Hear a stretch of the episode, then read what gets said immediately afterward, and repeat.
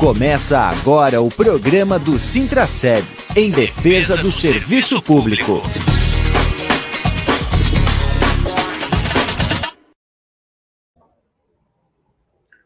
Olá, bom dia, amigos e amigas ouvintes da Rádio Comunitária Fortaleza. Olá, servidoras e servidores públicos municipais, ativos e aposentados. Estamos começando a edição semanal do programa do Sintraceb em defesa do serviço público, aqui pela nossa rádio comunitária Adenilson Teles, a rádio comunitária Fortaleza. Lembrando que sempre a transmissão aqui simultânea pelos nossos canais na rede social, no Facebook e também no YouTube que a gente já pede aí para quem acompanha compartilhar aí o vídeo para a informação do sindicato ir cada vez mais longe. Né? Hoje é 28 de julho, nossa edição de número 133, trazendo as atualizações da ação sindical em defesa dos servidores e do serviço público. Comigo aqui na tela do vídeo, Valdemétrios, o nosso intérprete de Libras, uh, nos ajudando aqui com a acessibilidade. Vamos chamar aqui a nossa diretora uh, sindical, Geice Maiara Bride, vou botá-la na tela. Bom dia, Geice! Bom dia, Júlio. Bom dia, Valdemetres e a todos que nos acompanham pelas mídias do sindicato, também pela Rádio Comunitária Fortaleza.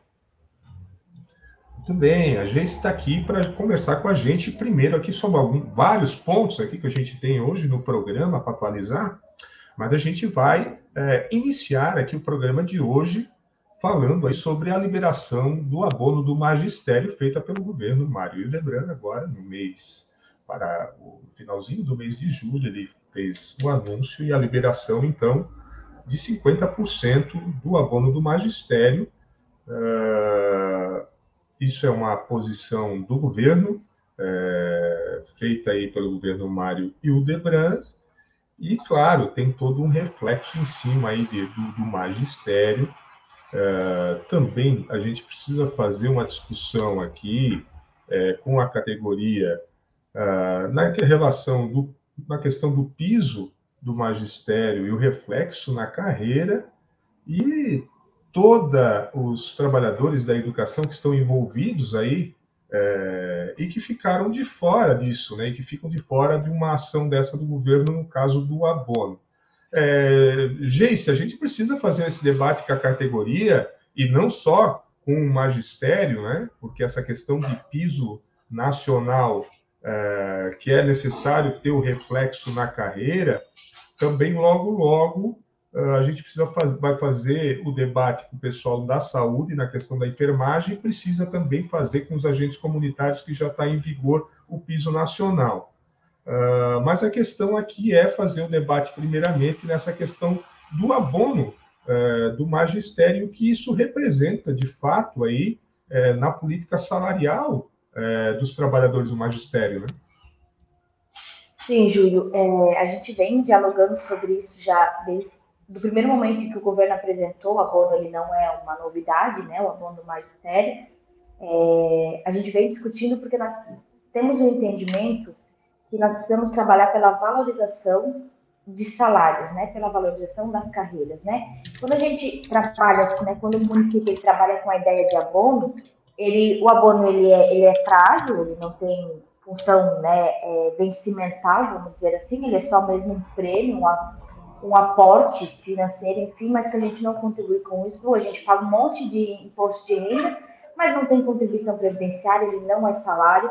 Sendo que nós temos uma discussão aqui no município, né, relacionado agora especificamente ao magistério, é sobre a carreira, né, o impacto que o peso teve e a carreira. Então, a gente tem várias discussões para serem feitas, existe, existe dinheiro, porque uma vez que o município né, a, a, aplica um abono, ele, ele, ele reafirma que existe orçamento do município, né, para remuneração, é, só que o abono, além de ele ter essa problemática, né, de não ser algo vencimental, que valorize a carreira, é, a gente chama de penduricalho, né, é, ele tem uma natureza muito, é, muito frágil, né, para os servidores e servidoras, é, ele exclui servidores da educação, não trabalha de uma forma isonômica com esses trabalhadores, né? Ele dá para uma, ele, ele concede uma parte do magistério, né, para os profissionais que estão na docência, mas os profissionais em educação, né, que a própria é, legislação federal ela, ela denomina quem são os profissionais de educação, eles estão excluídos deste abono.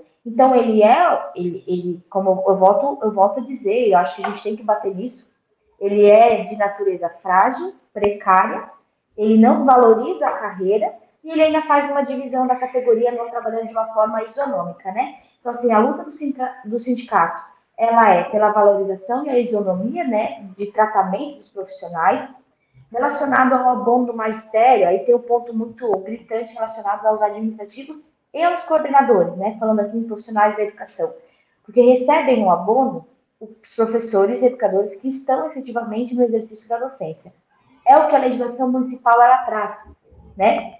Obviamente, a legislação federal, como eu já falei antes, ela traz quem são os profissionais da educação. Mas a questão do abono, que ele é uma criação do município de Blumenau, ele, no seu corpo da sua lei, ele traz que para profissionais, professores e educadores que estejam em exercício efetivo de docência, estejam em sala, né? É, só que ele não trata de forma isonômica. Os agentes administrativos, os coordenadores, também fazem parte da equipe dos profissionais em educação. E esses profissionais não são contemplados com esse abono. Mais uma vez, eu quero, eu vou ficar batendo na tecla o tempo todo, que ele tem uma natureza precária, que ele não valoriza a carreira e nem o funcionalismo. Então, tem essa problemática, o governo apresentou a liberação de 50%, mas a gente precisa fazer uma reflexão categoria, porque nos é, nos, nos é questionado qual é a posição do sindicato. A posição do sindicato é pela valorização e isonomia de todos os trabalhadores. Nós, nós discutimos salário, nós buscamos a valorização de carreira. Então, se tem, né, a gente tem essa verba que foi anunciada de 3 milhões para o abono do magistério, por que não usar essa verba para a valorização dos profissionais em educação e valorizando a carreira desses profissionais? Então, esse debate a gente quer levantar, né? É, obviamente, é, eu não vou ser hipócrita em falar, né, julgar que não é, não é legal para o servidor ganhar um abono de R$ 1.500 agora. Ele é legal, só que ele é precário. A valorização do salário do servidor, ela não está acontecendo, né? A gente teve a discussão do piso nacional do magistério e a gente tem que discutir o reflexo disso na carreira para que a gente não tenha uma desvalorização de quem está no município há mais tempo. Então, esse debate a gente está provocando o município, estamos provocando o município, ele com certeza vai vir muito forte é, na database 2023, porque nós temos um acordo, né, de database 2022, que foi contemplado em mesa de negociação permanente. É, a gente não tem conseguido avançar muito nessa discussão, então a gente vai ter que continuar construindo isso com a categoria, porque nós vamos ter que buscar a valorização do sexo em carreira, em salário, em respeito e valorização aos trabalhadores, de uma forma isonômica a todos, não segregando a categoria e sim valorizando aqueles profissionais, todos os profissionais que estão fazendo atendimento ao público da nossa cidade. Eu só faço aqui uma. É, um parênteses aqui, né, dizer, na verdade, um reforço. É, porque o governo sempre fala da, da falta de dinheiro né, para fazer o, o, pagamento dos direitos da categoria. Né? É, e quando se conquista, como é a questão do piso nacional, é, uma questão que impacta aí a carreira também, é, e ficou falando que não tinha dinheiro. Né? E na uhum. questão do abono, que é essa questão mais política aí dos governos, né? como você bem fala, que é, é penduricário, né? uma natureza precária, é, que não vai permanecer no salário, né? ele pode, assim como chegou, ele pode sair, né? É, pode ir embora, e, é, e ele não faz essa, é, é, essa aplicação do piso nacional na carreira do magistério e, por outro lado, a, né, pagou o abono. É, sem deixar claro isso para nós, né, para o sindicato, né, Geice, é bom que se diga isso lá na, na mesa de negociação, né, porque essa questão do abono não estava é, bem clara se ele ia continuar é, pagando o abono é, para os professores, é, justamente porque falava que não tinha dinheiro, né? E como você bem falou, o dinheiro é o mesmo, vem do Fundeb, vem do Fundeb é usado o dinheiro do Fundeb para fazer o pagamento dos salários aí é, dos profissionais da educação. Então a gente tem que ficar atento sempre com essas questões aí, né, Geice? É, para a gente aprofundar esse debate aí com toda a categoria, né? Não só com o magistério, porque essa questão de abono salarial ela vai também impactar aí nas outras categorias, como já impacta nos, nos agentes comunitários de saúde e agentes de combate à endemia, e logo mais, possivelmente, né, provavelmente também vai impactar aí para o pessoal da enfermagem.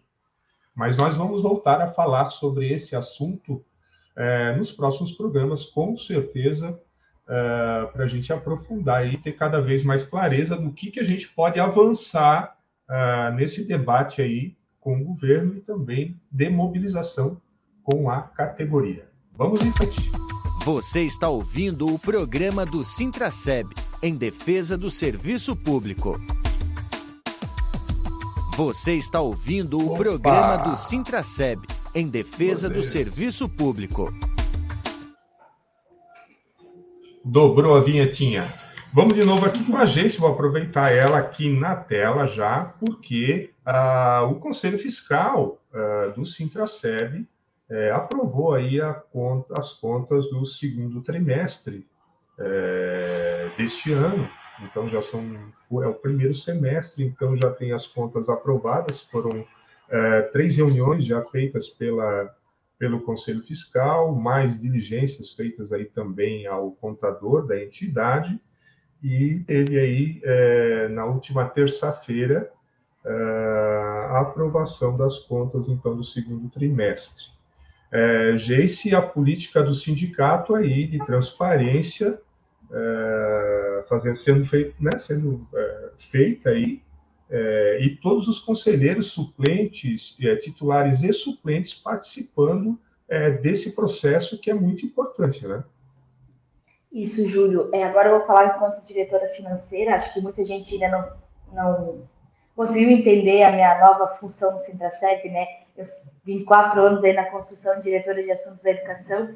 Hoje, na, na nova direção, estou na função de diretora financeira do sindicato e a gente é, tem esse compromisso, já vinha falando sobre isso, né? Desse compromisso de transparência, de, de prestação de conta, e a gente tem buscado, desde, desde que assumiu a diretoria financeira do sindicato, nesse novo mandato, trabalhar com o Conselho Fiscal, dando uma autonomia a esse conselho para que eles possam fazer o acompanhamento das contas, tirarem as dúvidas. Então, tem um processo que eu achei muito válido, muito legal, acho legal que pontuou, né, Júlio, que não são só os titulares, a gente tem a construção do Conselho Fiscal, ele é eleito em Assembleia, para fazer um, um remember, né?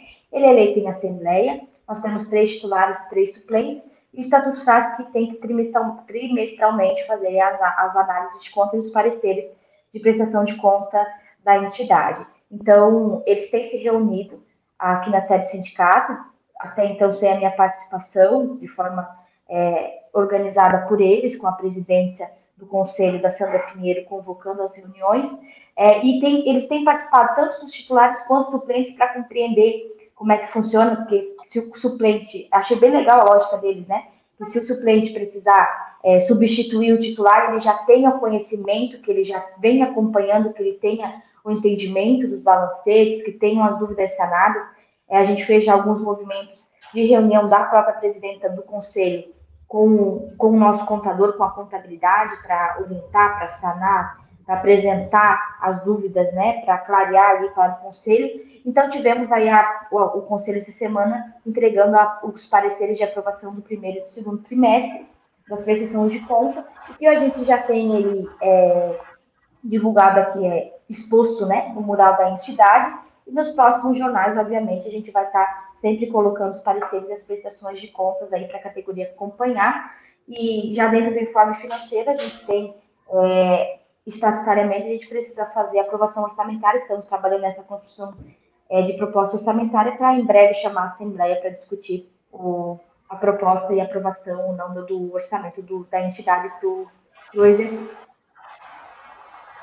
Vamos lembrar que a nova, dire... a nova direção assumiu o mandato em fevereiro desse ano, né, e tem um mandato aí até 2026. Então, está seguindo aí as diretrizes é, estatutárias, né, é, convocando sempre aí é, os órgãos deliberativos para fazer a sua avaliação de acordo com o estatuto. Eu vou liberar um pouquinho a Geice, agora eu vou tirar a Geice aqui da tela, porque nós vamos avançar aqui no nosso programa é, de hoje para falar é, de uma coisa muito importante aqui, é, que atinge todos os trabalhadores e vai atingir muito mais a partir do ano que vem, que é a questão do imposto de renda. Pois é, o trabalhador está pagando imposto de renda e o ano que vem, quem ganha até um salário mínimo e meio poderá pagar imposto de renda. Uh, é o que traz aí o programa Discute, uh, o programa da Central Única dos Trabalhadores. Vamos acompanhar e ficar atento às informações do programa. A voz da classe trabalhadora. Programa Discute. Opinião, atuação sindical, informação para você, trabalhador, ficar por dentro dos principais assuntos de seu interesse. Programa Discute, uma produção da CUT Santa Catarina em parceria com o Jornal dos Trabalhadores. Programa Discute.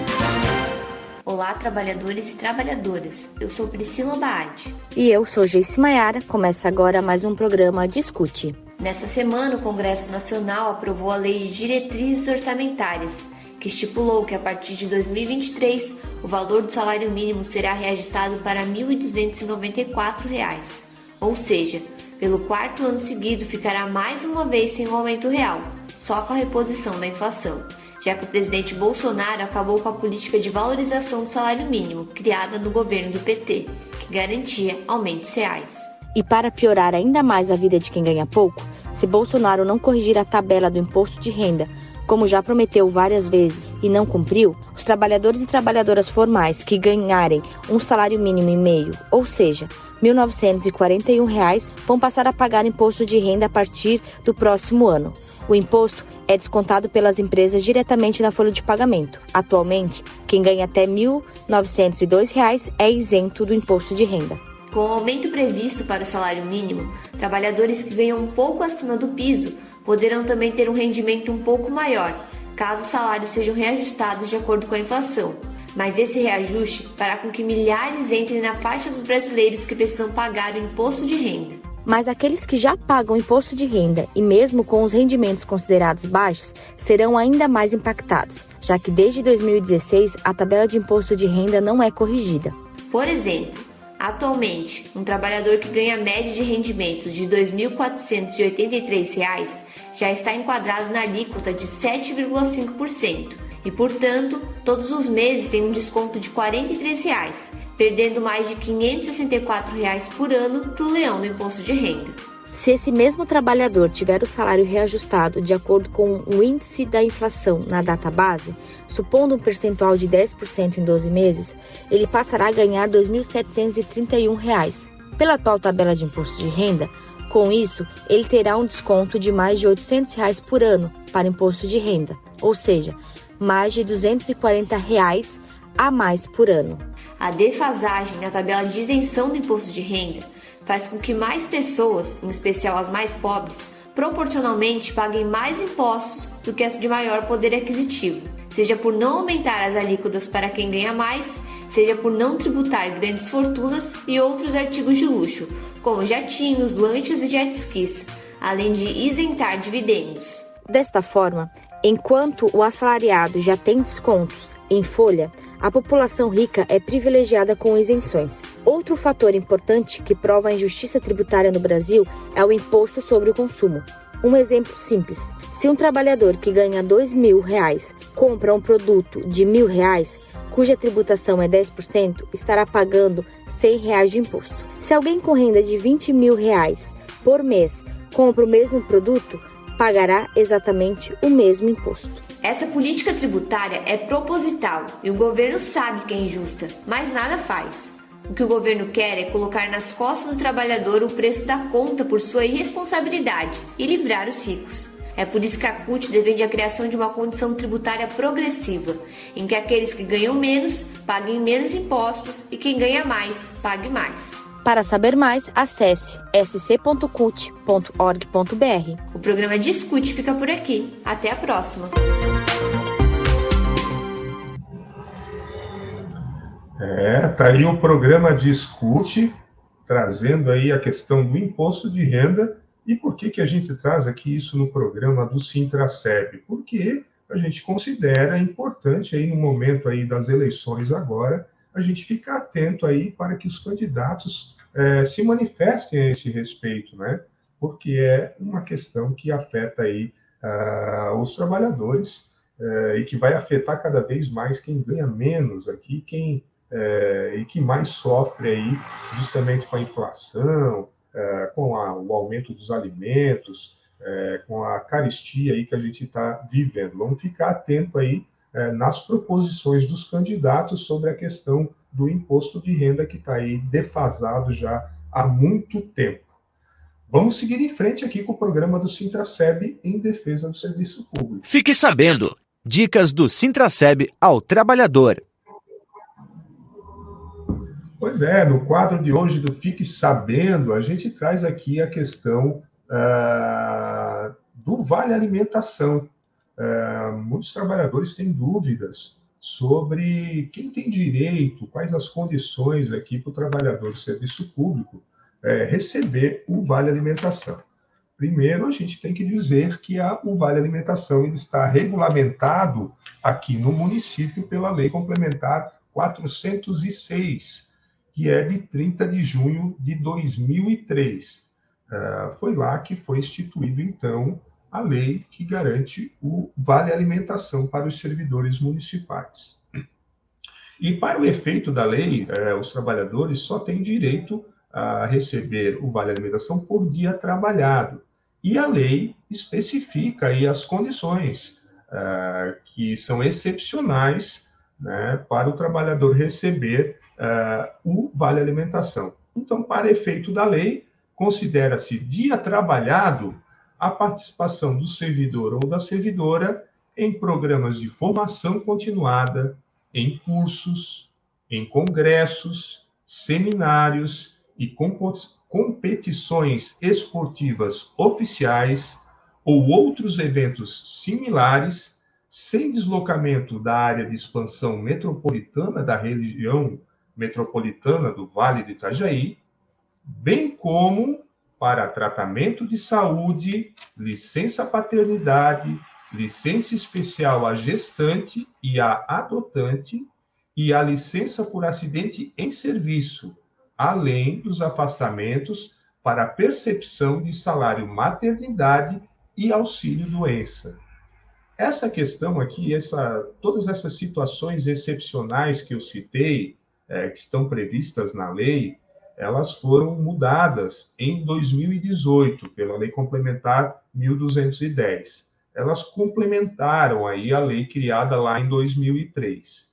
Agora eu chamo aqui na tela para gente a diretora Geice, de novo, para fazer um comentário muito importante é, sobre essa questão do Vale Alimentação, porque tem a ver com a luta dos trabalhadores, né, Geice? É, Júlia, esses dois pontos específicos né, que a gente está trazendo hoje para discutir frente à alimentação, que tu abordasse, é, foram frutos de mobilização de greve dos trabalhadores. Né? A, o Vale Alimentação foi decorrente à greve de 31 dias feita pela categoria, uma greve do IDA, que quem faz uma greve sabe o quão difícil é fazer um movimento de greve. E o Vale Alimentação hoje, que nós temos, é resultado de movimentação luta. Não foi uma benesse que alguém acordou iluminado e disse, ah, hoje eu resolvi que eu vou dar Vale Alimentação para os servidores. Foi resultado de mobilização, organização e da atuação do sindicato, que organizou também os trabalhadores e as trabalhadoras. E reforça, né, Júlio? É, quero reforçar na fala a importância da construção coletiva, mobilização, participação dos trabalhadores com entidade sindical, na qual representa, tem o dever de representar, levar as demandas e buscar os avanços para a categoria, né? Muitos pontos que a gente vai abordando nos próximos programas também, que agora a gente vai estar trazendo dos trabalhadores e trabalhadoras, são fruto de luta e de organização dos trabalhadores. E aí eu reforço a importância da participação e envolvimento. A gente não pode ficar numa zona de conforto, né? de ah, porque eu não concordo, mas quando tem assembleia não participa, não se coloca à disposição para ser representante para o local de trabalho, não participa das reuniões de representantes, não participa dos espaços de organizações de organização e discussão. Então eu reforço o convite né, a todos todos que participem quando o sindicato chama, que demandem, que busquem, porque só coletivamente e de forma organizada a gente consegue fazer os avanços que nós temos e que precisamos continuar avançando e ultimamente a gente tem lutado para garantir o que nós temos de direito, mas precisamos avançar também muito aí com, com o que nós temos e entendemos que seja necessário para os trabalhadores e trabalhadoras. Muito bem, Geice, muito bem. Aqui esse foi o quadro Fique Sabendo dessa semana. E a partir, como a gente vai, desde a semana passada, a gente começou aí a trazer esse quadro é, para trazer os direitos da, dos trabalhadores do serviço público e esclarecer algumas questões ah, que os trabalhadores é, têm dúvidas. Então, esse é o quadro Fique Sabendo. Muito importante a gente ficar atento aí, porque essas leis, como a do Vale Alimentação, foi criada em 2003, sofreu várias alterações, é, e todas as alterações aí é, foram fruto de pressão, como a gente falou, da categoria é, para que fosse melhorado aí a questão do direito ao vale alimentação. E como bem lembrado, não é uma benesse, porque não há lei que garanta nacional o direito ao trabalhador receber o vale alimentação. Isso é fruto aí dos acordos, das negociações coletivas é, entre sindicato é, e a prefeitura. Vamos em frente, então, Geice. Eu voltas mais tarde aqui, porque agora eu vou chamar a diretora Alessandra de Souza, da pasta da saúde, que vai conversar com a gente aí é, sobre a movimentação que teve é, da nossa Confederação Nacional dos Trabalhadores do Serviço Público, que realizou aí uma reunião convocando todas as federações do país e sindicatos de trabalhadores do serviço público, é, especialmente aí os dirigentes ligados à saúde, para tratar aí dos diversos assuntos é, referente a esta área. Como é que foi essa reunião, Alessandra? O que, que a confederação aí está trazendo de debate nacional é, nessa área aí que é a área da saúde? Oi, Júlio, bom dia. Uh, assim, a reunião aconteceu ontem, né, e a principal discussão, na verdade, foi em relação à mudança do modelo da atenção básica, né, aonde está precarizando o trabalho dos profissionais de saúde. E aqui em Blumenau a gente vem sentindo isso, né? Basta a gente ver a mudança das estratégias de saúde da família, de como é em alguns uh, territórios e agora como que está no ambulatório geral de família, aonde a proposta é seis equipes no mesmo espaço físico, né, muitas vezes sem espaço de trabalho para todos os profissionais, né, sem espaço de alimentação adequado. Então, a gente, nós estamos vivendo isso aqui em Blumenau, né, toda essa discussão, na verdade, que está sendo feita a nível nacional que é essa mudança do modelo da atenção básica e que gera também uma precarização né, do trabalho dos profissionais de saúde. E também, Júlio, foi discutido, eu acho que houve até um questionamento ali na, nas redes sociais em relação ao piso do agente comunitário de saúde e também uh, do adicional de insalubridade, o adicional de insalubridade é uma discussão que nós já fizemos, inclusive no Conselho Municipal de Saúde, aqui em Blumenau, para que seja feita essa avaliação. Né? Isso também é uma discussão nacional de uma cobrança dos gestores para que esse adicional seja uh, pago né? e que seja feita essa avaliação, porque até o momento ele não era feito. Além disso, Júlio, a gente cobrou também né, do, dos gestores o Vale Transporte. Desde dezembro do ano passado, é uma discussão que a gente vem é, recorrente, né, para que fosse regularizado o fornecimento de Vale Transporte também para os agentes comunitários, e eu acho que já está agora, mas foram mais de seis meses de discussão, está em vias de ser regularizado. Outra discussão, Júlio, também na, na, Confederação dos Trabalhadores dos Municípios, é em relação ao piso da enfermagem né, que é urgente né, pautar essa discussão junto aos gestores para ter o compromisso do pagamento assim que for uh, aprovado e sancionado pelo presidente né, a, o piso da enfermagem. Esse compromisso ele precisa uh, nós termos junto à gestão né, para poder garantir também o piso da enfermagem. E, consequentemente, para todos, né, o, o reflexo na carreira que isso também é uma discussão feita pelos agentes comunitários e com certeza vai ser feito também quanto da implementação do piso da enfermagem. É, a gente já trouxe aqui, né, Alessandra, em no, programas passados aqui, que o caso específico da enfermagem, o que foi aprovado em lei, é, já traz aí a, a, a indicação de que uh, o piso nacional deve ser ter reflexo na carreira uh, desses profissionais, diferentemente das leis aí que, que falam do piso do magistério, piso dos agentes comunitários de saúde e de combates à endemia, uh, que deixa essa lacuna aberta e não deixa claro isso. E na, na, na lei da enfermagem, já traz isso de maneira mais clara de que é necessário, sim, ser aplicado é, na tabela, na carreira é, dos municípios, claro, nas cidades onde é que tem plano de carreira, porque não são todas as cidades que possuem plano de carreira. Mas eu queria voltar um pouco ali, é, Alessandra, para te perguntar mais aí sobre essa questão que o, o nosso querido amigo, companheiro Pedro Stanis, que é agente comunitário de saúde, trouxe como está a questão da insalubridade, como é que está essa discussão aí na Confetan, nas outras cidades, assim, né? É, reforçar mais, assim, é, as cidades estão é, implementando esse piso, é, e, claro, é, o que diz a lei, que é a insalubridade junto, estão tendo dificuldades, como é que é essa questão?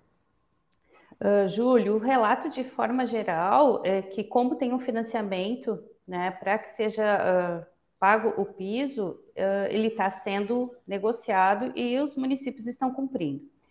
Sobre o adicional de insalubridade, existem municípios que estão fazendo essa discussão, outros já estão pagando 40% do adicional de insalubridade, então é uma coisa que ela não é linear, né? Vai muito da mobilização, vai muito uh, dos trabalhadores se unirem para poder fazer essas cobranças também em conjunto com os seus sindicatos. Né? Então, onde tem mais mobilização, com certeza se avança mais em relação a essa discussão. Muito bem, Alessandra. Mais alguma pauta da saúde que foi discutida na reunião? Olha, Júlio, na verdade, uh, sempre se discute essa questão da mobilização, né, e também da defesa do modelo de saúde seja de qualidade, né? Porque o que está sendo verificado e está sendo colocado em prática é uma mudança total desse modelo e a gente tem que fazer a defesa, né, da qualidade não apenas só dos uh, das condições de trabalho dos profissionais de saúde, mas também do modelo de atenção em saúde.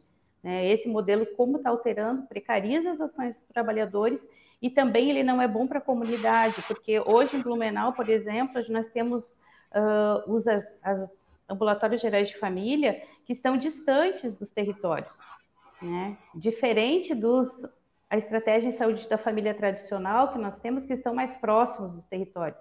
E ficando distante, fica também distante das condições de saúde da população e poder também fazer uma intervenção de mais qualidade. Valeu então, Alessandra. Obrigado pela participação, né? Eh, no programa de hoje, é, o nosso programa de número 133 aqui. E uh, sempre esses, uh, esses debates. Tem alguma reunião aí, Alessandra, prevista uh, para a próxima semana aí com a categoria? Alguma coisa prevista? Júlio, nós vamos ter começar a organizar as reuniões né, com os administrativos da saúde, né, com a equipe de vacinadoras também que estão solicitando aí reunião para poder discutir um adicional né? Então, são vários profissionais aí que estão solicitando e nós vamos estar organizando a partir da semana que vem. Então tá, Alessandra, eu te libero do programa de hoje aí, mas vamos já chamar a Geice na tela enquanto isso. Valeu. Vamos chamar a Geice já aqui, ó. Já bota a Geice na tela de novo, Geice. É, porque nós vamos, vamos encaminhando aqui o final do programa de hoje para a gente fazer aqui uma breve atualização aí das ações do sindicato da última semana e também das ações judiciais, né? É, continua todo vapor aí a questão da ação judicial da hora atividade, né, Geice? Sim, nós estamos com atendimento na sede durante esses 15 dias de recesso, né? Lembrando que a educação está de recesso, mas o atendimento aqui na sede está acontecendo, nós estamos com agendamento todos os dias da semana. Então, o servidor que quiser agendar na sede, faz contato, né, pelo número da recepção. Ao retorno, né, dos trabalhos da educação, nós continuaremos fazendo as visitas nas unidades, as visitas que nós vínhamos fazendo né, anteriormente da, do recesso, para poder recolher as procurações, tirar as dúvidas dos servidores, ingressarem, né, para o servidor não precisasse se deslocar até o sindicato. E tem a assessoria jurídica do Sintraceb, fazendo também via doutor Marcelo, o contato por e-mail, que também é uma outra frente. Então, nós estamos com essa, essas três frentes. Nessas duas semanas, as frentes de e-mail jurídico e a, o atendimento na sede do sindicato.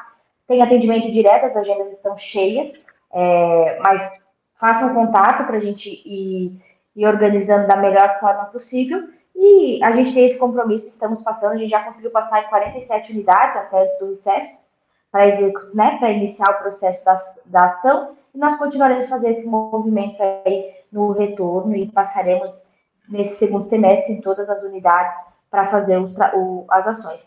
É, eu, eu, vou só reiterar aqui, Júlio, é a questão da atividade, que as unidades que nós passamos, as pessoas nos perguntam, né? Vou aproveitar esse espaço.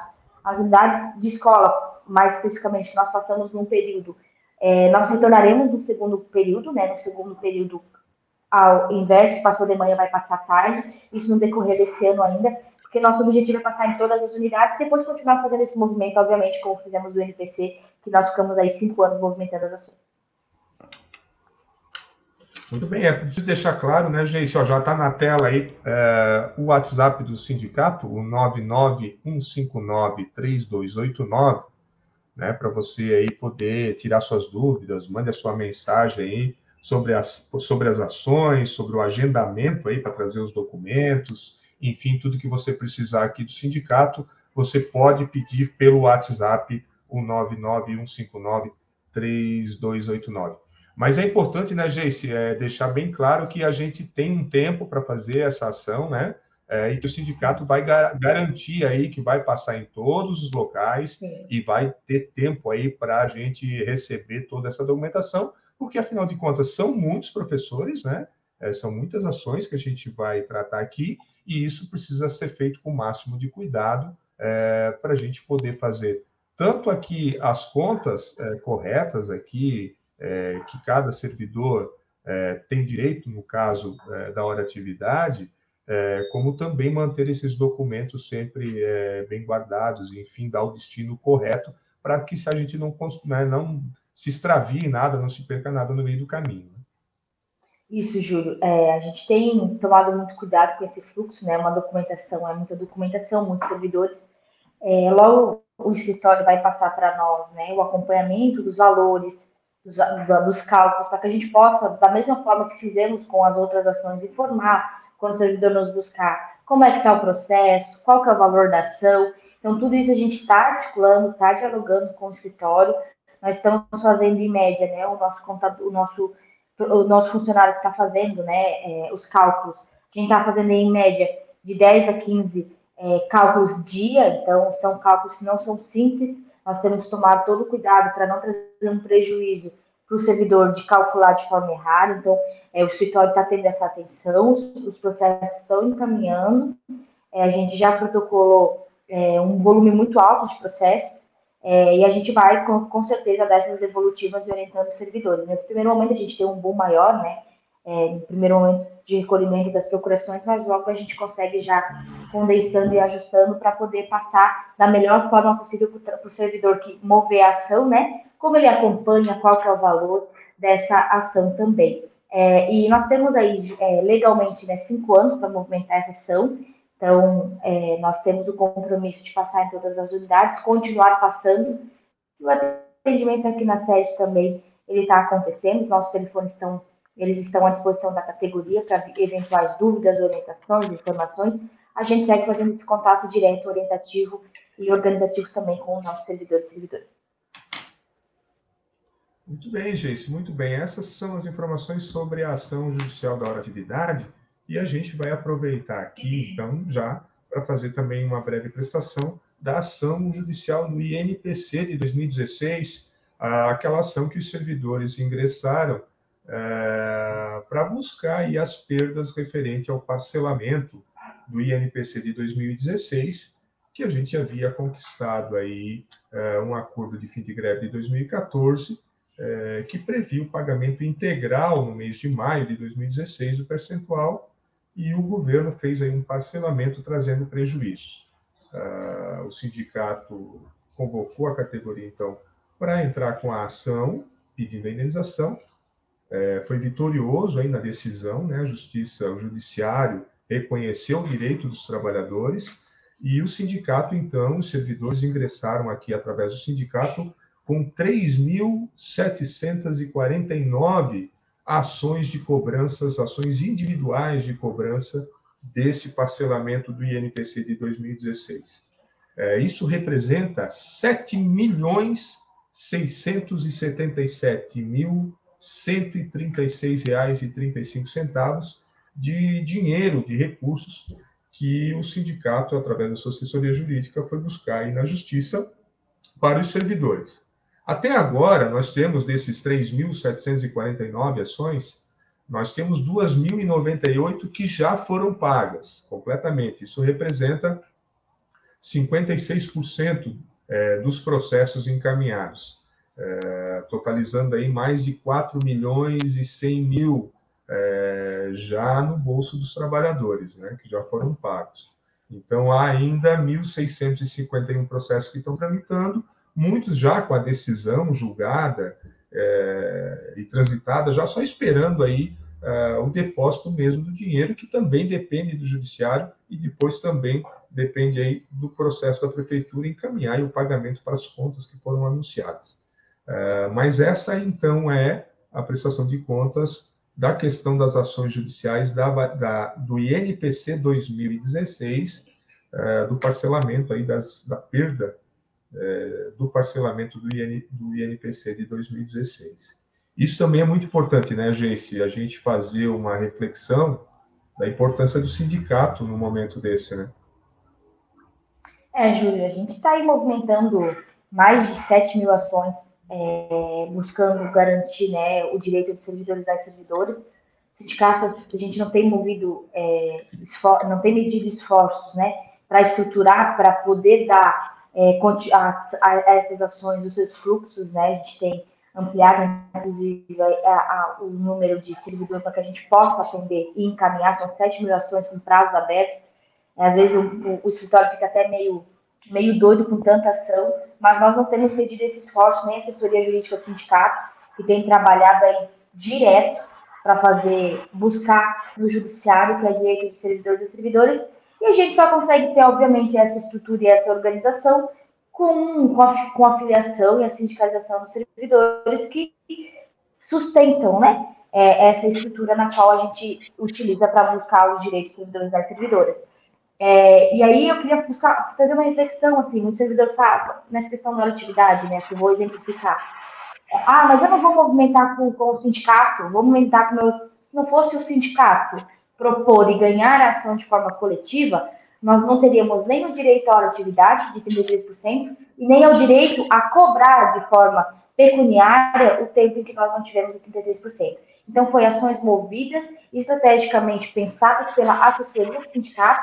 O sindicato foi atrás, buscou no judiciário uma luta histórica, a questão da atividade, quem é do magistério sabe. E não só essa, né? Tem as ações das, das avaliações por desempenho que estão tramitando, que estão sendo buscadas no judiciário, né? Ações dos 15 minutos, ações de hora extra, inúmeras ações que o sindicato propõe para que o servidor reavalie, né? Um direito que foi, foi retirado aí, que foi... É, que não foi concedido né, pelo governo municipal, e nós temos uma assessoria jurídica extremamente atuante, que com demanda, sem demanda, é direito do servidor, vai fazer, a gente vai correr atrás para garantir esse direito do servidor. Então, é importante que a gente faça reflexão nesse momento, né, é, da importância dessa organização, dessa estruturação. Nós temos, né, é, uma assessoria jurídica que não mede em nenhum momento. Eu quero, eu quero falar mesmo, assim, não quero puxar saco de ninguém, mas a gente que acompanha né, o dia a dia de trabalho deles não medem esforços para não perder nenhuma ação. O Marchiori, o Marcelo e o, e o Nilson, a Michele, o pessoal do escritório aí, é, sempre muito atuante, trazendo reflexões e buscando e dizendo, não, nós perdemos aqui na jogada, porque da hora de atividade, para lembrar, a gente tinha perdido, né, Júlio, em primeira instância.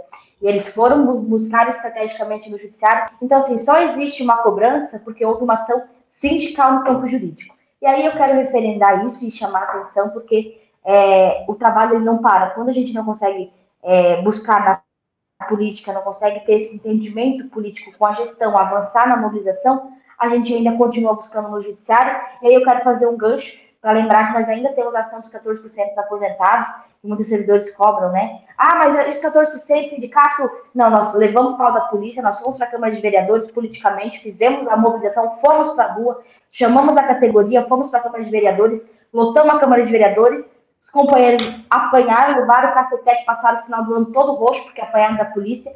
Não conseguimos barrar, mas estamos no judiciário buscando a reversão dos 14%, que é uma ação difícil, não é uma ação fácil, mas nós vamos buscar também nesse espaço aí para tentar reverter mais uma sacanagem do governo federal com os trabalhadores e foi, foi validado pelo governo estadual e municipal. Muito bem, Jesse. Uh, temos mais alguma coisa ainda para o programa de hoje? Não, só lembrar que a Luciana falou dos administrativos da saúde, nós temos um acordo com os administrativos da reunião que nós tivemos anteriormente. Em agosto vai começar as qualidades de reuniões específicas, né, que foi o encaminhamento da reunião que nós fizemos com os agentes administrativos. Então, em agosto, aí fiquem atentos nas redes sociais do sindicato, que vai sair as convocações para que a gente possa continuar construindo coletivamente as pautas e a gente vai continuar chamando as categorias para discutir, a gente vai ter o coletivo da educação, então fiquem atentos aí que nesse segundo semestre vai ter bastante trabalho, bastante participação e mobilização dos trabalhadores e participem usem esses espaços de discussão e venham contribuir e construir junto. Muito bem. Quer se despedir já? Posso, né? Já passamos um pouquinho para entregar o, o, programa. Eu, nem, nem é o Sérgio, né, Júlio, que está aqui no programa ficar quase uma hora, mas é bastante coisa, é bastante trabalho. Não, eu até botei aqui na. eu botei aqui. Eu botei aqui na tela, porque olha aqui, ó. Olha, olha quem é que veio comentar aqui no, no programa de hoje o nosso coordenador geral, Sérgio. Pois é, olha só. Deixando a mensagem dele, porque ele não para, né? Nem, nem nas férias ele deixa de ouvir aqui o, o programa das quintas-feiras do programa do Que a gente brinca, né, Júlio? Que ele se empolga e ele esquece.